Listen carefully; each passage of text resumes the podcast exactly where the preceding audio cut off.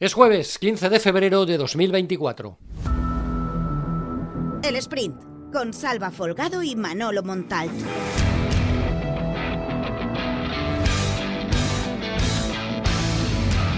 Hoy abrimos el sprint para destacar el empate que consiguió ayer el equipo primer equipo femenino del Levante Unión Deportiva que empató a uno ante el Fútbol Club Barcelona por primera vez después de 80 partidos oficiales en el estadio Johan Cruyff.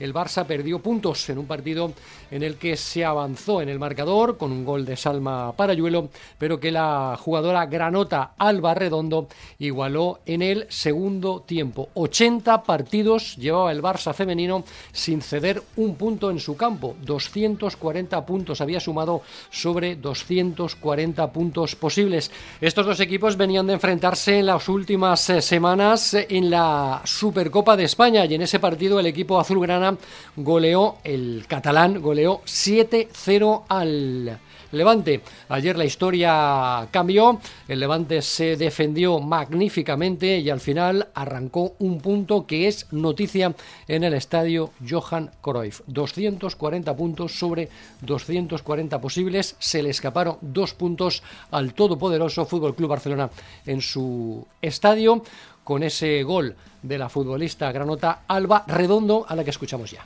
Bueno, eh, sí, ¿no? es que debemos estar contentas, debemos estar orgullosas de lo que hemos hecho hoy aquí. Es muy complicado puntuar aquí.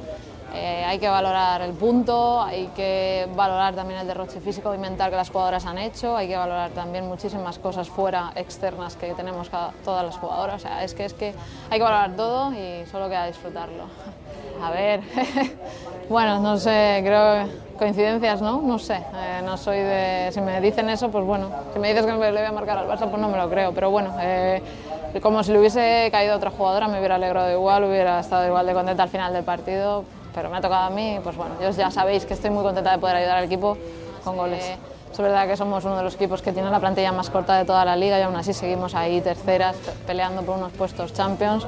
Eh, dice mucho de la plantilla, ¿no? del valor de las jugadoras, de la concienciación que se meten día a día y el trabajo tanto mental y físico que estamos teniendo y es de, valorar mucho y de agradecer sobre todo yo. Y del fútbol femenino pasamos al baloncesto masculino. Toda la suerte del mundo también al equipo de Alex Mumbrú que esta noche a las 9 y en Málaga disputa los cuartos de final de la fase final de la Copa del Rey ante el Dreamland Gran Canaria. El partido a las 9. Estas eran las declaraciones previas al enfrentamiento de esta noche del técnico naranja Alex Mumbrú. Para competir allí está claro que eh, nos gustaría llegar con todos los efectivos, nos gustaría llegar eh, sin lesiones, pero está claro que, tenemos algunas dudas y algún jugador que, no podrá asistir. Nos hubiera gustado poder llegar con todos, pero el equipo bueno, llega con muchas ganas, con ilusión. Eh, yo creo que no solo nosotros, sino los ocho equipos que van tienen las mismas ganas y la misma ilusión, con lo cual no solo que habrá que tener ganas e ilusión, sino también estar preparados para, saber que, es el torneo del CAO, que no hay red, que, que el primer partido, si no estás bien, te vas para casa, que, a veces no cuenta o sí cuenta lo que has hecho durante, durante el año, pero es verdad que es el equipo que llegue mejor ese fin de semana. Eh, sabemos de la dificultad de, jugar una Copa del Rey, el, club tiene 40 años o casi 40 años de historia y solo hemos ganado una, con lo cual sabemos de la dificultad que tiene, pero por eso no, nuestra ambición y nuestra ilusión antes de ir a la Copa del Rey siempre es máxima y esperemos pues eh, poder estar a la altura y, y estar allí muchos días. Le deseamos toda la suerte del mundo a la formación naranja de Alex Mumbrú esta noche a las 9 en Málaga, Copa del Rey de Básquet 2024, el enfrentamiento entre el Dreamland Gran Canaria y Valencia Básquet. Y en la actualidad del Valencia Club de Fútbol continúan los preparativos en las instalaciones de la Ciudad Deportiva de, Paterna, donde el Valencia de Baraja prepara ese partido que le espera, que le espera el sábado en Mestalla ante el conjunto del Sevilla. Yarek y Jesús Vázquez fueron baja en el entrenamiento de ayer. Hoy estaremos pendientes de cuál es su comportamiento en eh, Paterna. En principio ayer ya estaban mejorados, pero tenían algún tipo de problema todavía producto de ese proceso vírico que han padecido desde el lunes y que el fin de semana también afectó a Shuk. Se espera, la previsión es que los dos estén disponibles para Baraja en el partido del sábado. Y veremos qué sucede con esa nueva acción protesta de Libertad El grupo opositor a Peter Lim ha convocado una concentración en la plaza del ayuntamiento previa al partido ante el Real Madrid el próximo 2 de marzo para denunciar la actual situación del club y la gestión de Peter Lim al frente del club. La concentración coincide ya en unas fechas eh, falleras hay mascleta y encima en esa jornada se celebra la popular cabalgata del Linot. Ya veremos si delegación del gobierno valida o no esta nueva protesta de libertad eh, VCF. Y después de la información llega el tiempo de la opinión de la mano de Manolo Montante.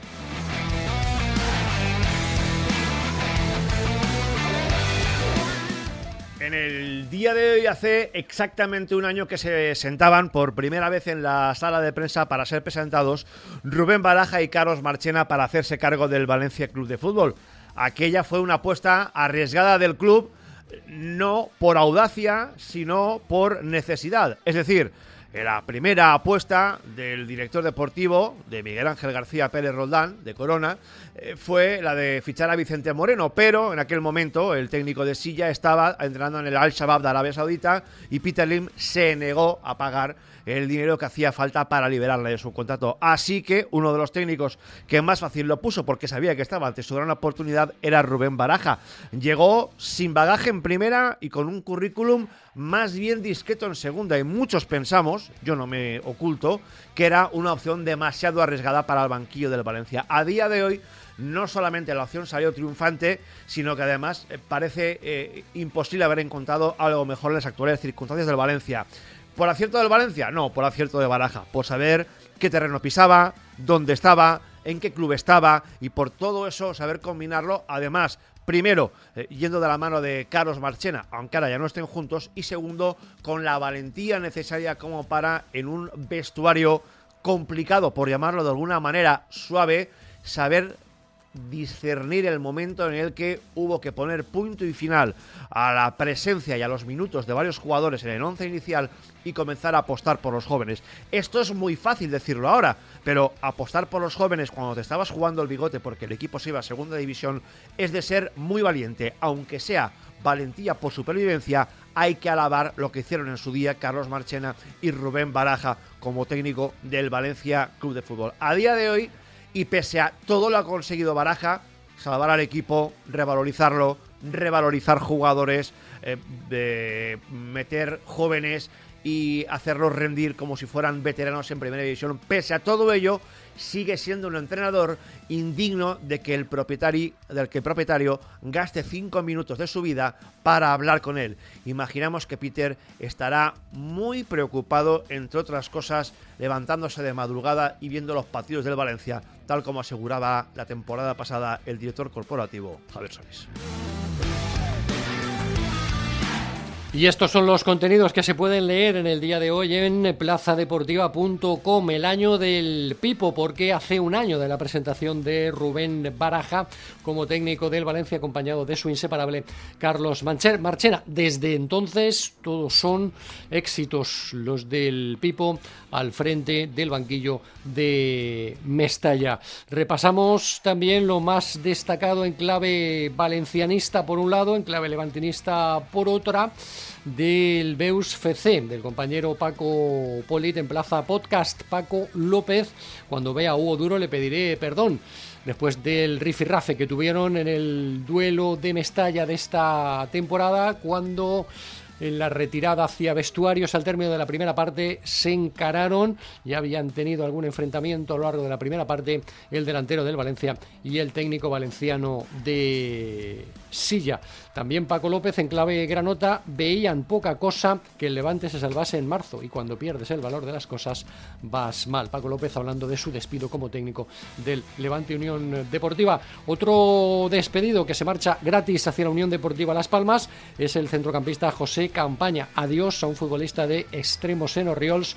Escribe en Plaza Granota Mario Lupión en básquet, la previa de lo que le espera esta noche en Málaga a Valencia Básquet ante el Gran Canaria en la Copa del Rey.